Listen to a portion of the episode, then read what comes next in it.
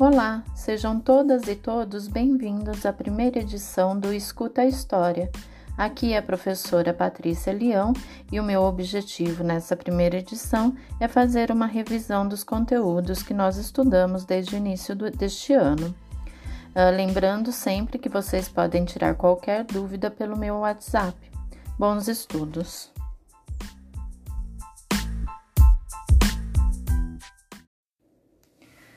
Bem, então vamos começar vendo um pouco sobre a pré-história. A pré-história é um período muito importante da história da humanidade e é um período bem longo também, é, que vai ali entre aproximadamente sim, 4, 3 milhões de anos antes de Cristo até 4 mil antes de Cristo, tá? Que é quando acontece a invenção da escrita. Um, eu vou tentar passar aqui bem rapidinho por alguns pontos. Vamos começar pela crítica que hoje em dia se faz a esse termo pré-história, a ideia de pré-história, algo anterior à história, da ideia de que essas populações, essas pessoas, né, esses grupos que viviam nesse período, uh, não tinham cultura, o que não é verdade, né? Nós vimos, estudamos isso nas aulas presenciais, que foi um período riquíssimo de geração de conhecimento, de desenvolvimento da, da arte rupestre, de diversas formas de tecnologia, enfim, até mesmo desenvolvimento da linguagem. Uh, então, um período riquíssimo na história, onde nós, seres humanos, tivemos que partir ali do nosso conhecimento do zero. Hoje em dia, gente, nasce já em uma sociedade que já produziu bastante conhecimento, continua produzindo, né? Mas é, esse conhecimento é produzido com base em algo que já veio anterior. E, esses seres humanos nesse período eles não tinham nada como base, né? Então é, é são os primeiros é, desenvolvimento dos primeiros é, conhecimentos. Um, nós vamos usar então, entendendo que esse termo pré-história não é um termo que realmente expresse o que aconteceu nesse período, mas nós vamos usá-lo por não ter um outro termo para ser usado, tá? Então, esse, uh, a pré-história é dividida em três períodos, basicamente, e o estudo desses três períodos ele é feito através da análise de documentos não escritos, que são restos fósseis de armas, utensílios, pinturas, esculturas, tá? Uh, nós temos então ali uma periodização que divide paleolítico, primeiro período, segundo neolítico e depois a idade dos metais. Vamos começar falando então do paleolítico, que vai ali, né, desde o surgimento dos primeiros hominídeos até 18 mil antes de Cristo. As características desse período uh, são é, caça, pesca e coleta de frutos e raízes, era assim que, que os seres humanos naquele momento né, se alimentavam através dessas atividades. Uh, o nomadismo não tinha uma moradia fixa, eles se organizavam em grupos que eram famílias né, e clãs e viviam juntos. Nesse momento também que é, aconteceu o desenvolvimento da linguagem, ah, deram início aos rituais funerários, uh, domínio do fogo, objetos de ossos e pedra lascada começaram a ser fabricados neste período, tanto que, uh, além de paleolítico, outro nome é a Idade da Pedra Lascada, né? É, devido à utilização dessa técnica para fazer esses instrumentos que eram variados, desde lança, arco e flecha, anzol, enfim, diversos instrumentos utilizando osso e pedra e pequenas esculturas, tá? O segundo período, que é o Neolítico, que vai de 2000, de 18 mil antes de Cristo até 5 mil antes de Cristo, tem como característica a Revolução Neolítica. É o início ali do desenvolvimento da agricultura e da domesticação dos animais. Então começa também aqui um processo de sedentarização que é longo, né? Uh, e, e não ocorre com todas as os grupos sociais, alguns continuam nômades por milênios, Um, eles começam também a produzir tecido com tear, utilizando teares, uh, desenvolvem a cerâmica para fazer uh, objetos para armazenar alimento, né? Uh, que se torna necessário também ali com o advento da agricultura e da domesticação de animais, e eles começam aqui também a desenvolver uma espécie, espécie de barcos para poderem é, se locomover ali nas águas. A idade dos metais é uma idade, ela tem ali, é o mais curto período, né? Vai de 5 mil a 4 mil antes de Cristo, e é um período extremamente intenso, assim, de, de mudanças muito radicais que vem acontecendo, né, durante o período anterior e que culminam aqui na idade dos metais, que é o surgimento da metalurgia, né, fundição do cobre, do estanho, do ferro. Eles começam com o cobre, que é um metal mais maleável, mais fácil de trabalhar e vão, né, desenvolvendo aí a tecnologia até conseguir trabalhar com ferro. É, eles têm também desenvolvimento do artesanato aqui.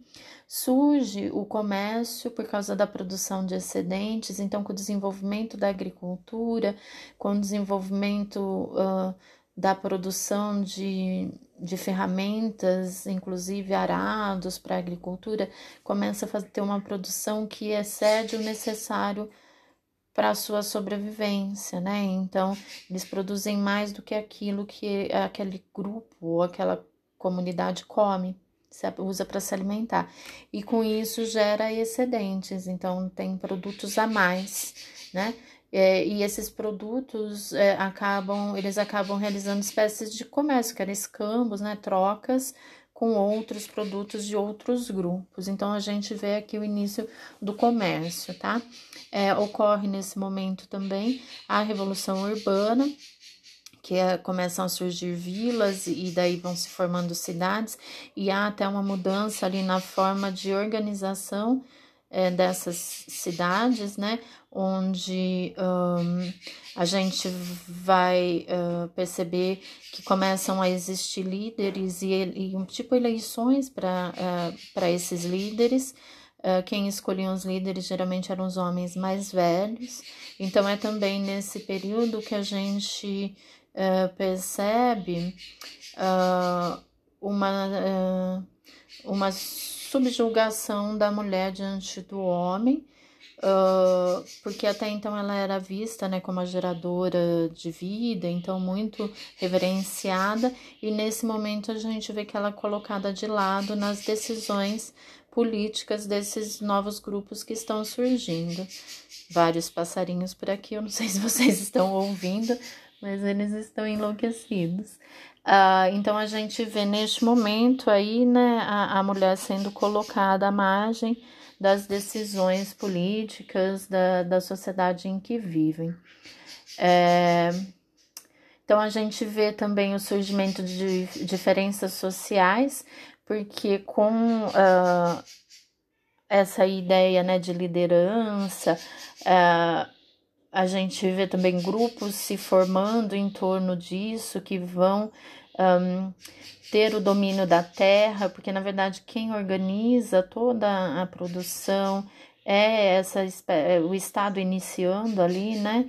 Uh, fica com o controle de tudo e as pessoas em torno daquilo vão uh, se destacando economicamente, ficando com a maior parte da produção do bolo, né, produzido ali por todos, enquanto uma grande parte ficava com pouco. Então a gente vê aqui o surgimento das diferenças sociais e o surgimento do Estado.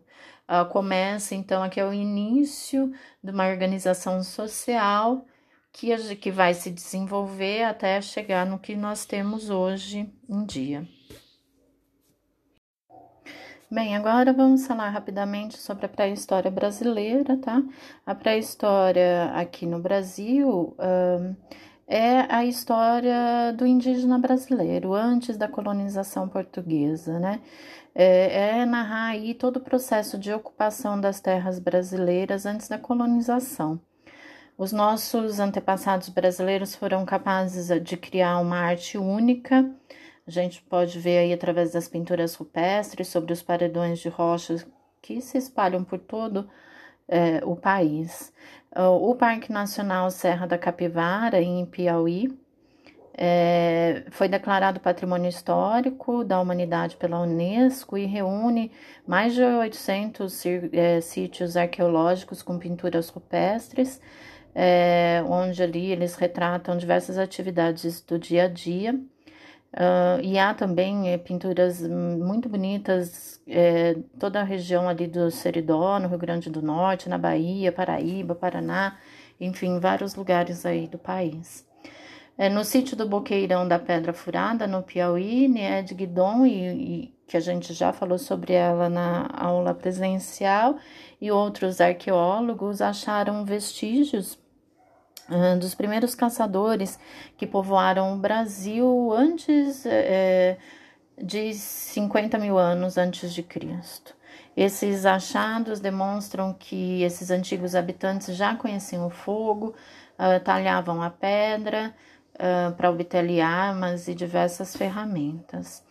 Uh, há 10 mil anos, grande parte das terras que hoje formam o Brasil já tinham sido ocupadas, então, por grupos humanos que viviam ali de caça, da coleta de frutos diversificados, e uma das grandes questões que se coloca é de onde vieram os primeiros habitantes. Os indígenas brasileiros que vivem é, hoje é, aqui no país é, são de origem asiática, tá?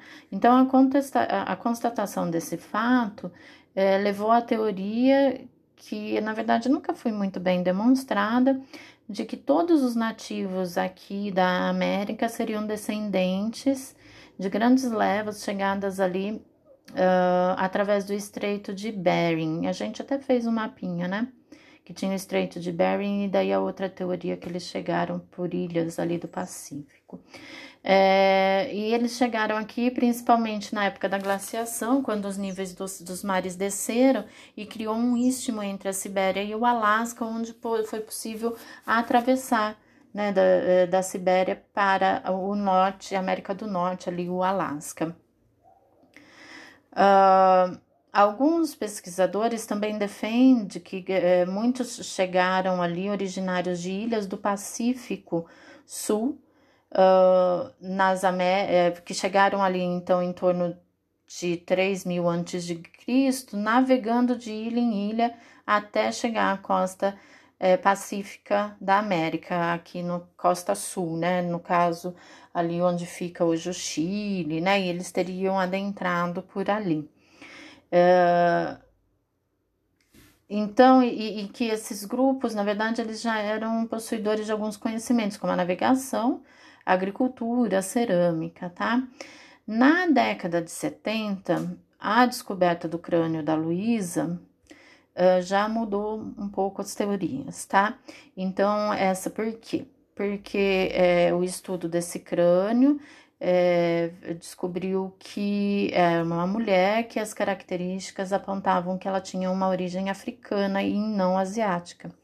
Esse crânio data de em torno de 11 mil anos é, e levantou uma teoria que na verdade já era antiga, mas que estava adormecida ali por falta de provas, que a chegada aqui na América se deu uh, pelo Atlântico por grupos vindos da, da África, navegando né, da África até chegar aqui é, na América do Sul, tá?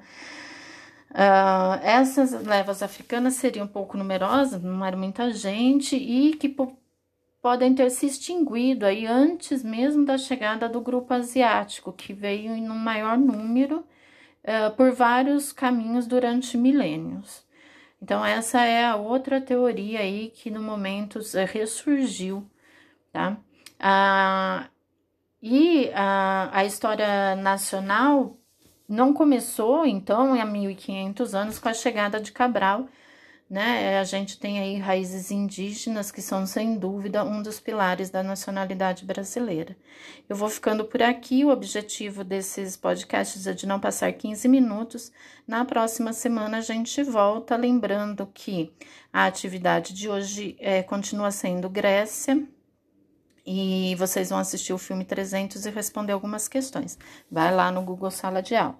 Um abraço, até a semana que vem.